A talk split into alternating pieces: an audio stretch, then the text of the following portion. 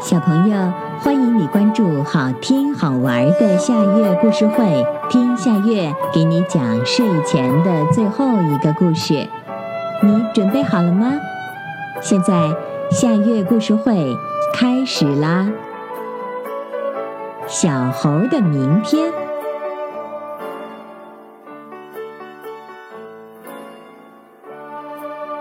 一只小猴很调皮捣蛋，在学校里不好好学习，经常惹是生非。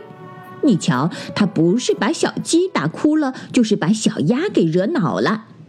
有一天上课的时候，他趁山羊老师不注意，把坐在他前面的小兔的头发剪掉了一块儿。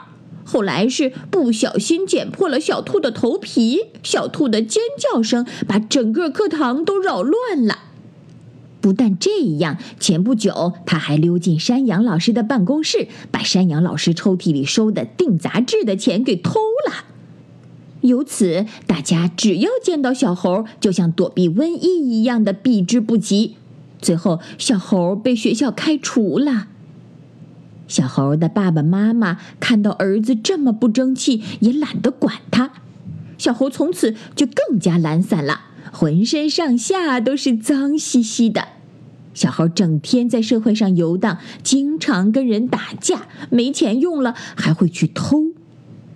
这一天，小猴肚子饿了，来到一个饭馆门口，闻着里面飘出来的香味儿，他使劲儿地吸了两口，真想进去大吃一顿，可摸摸口袋，一分钱也没有。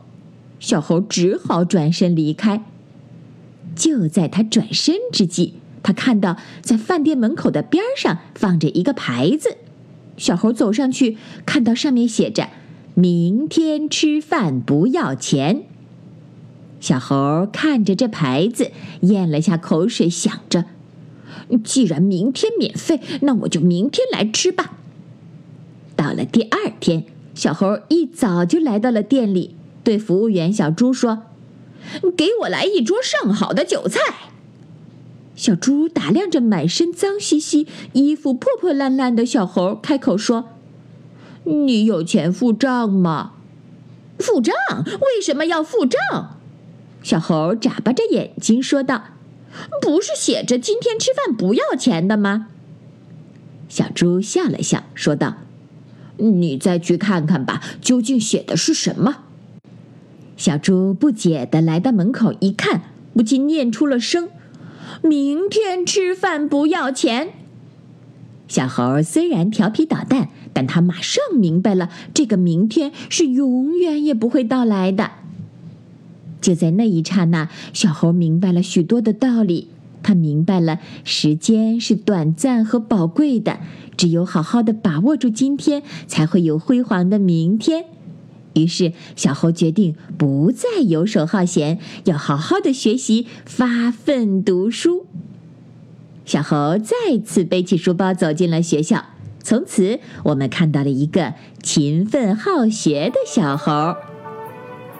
小朋友，这个故事的名字是《小猴的明天》，这也是今天的最后一个故事。现在到了该睡觉的时间。好好的睡一大觉，做个美梦。我们明天再见啦，晚安。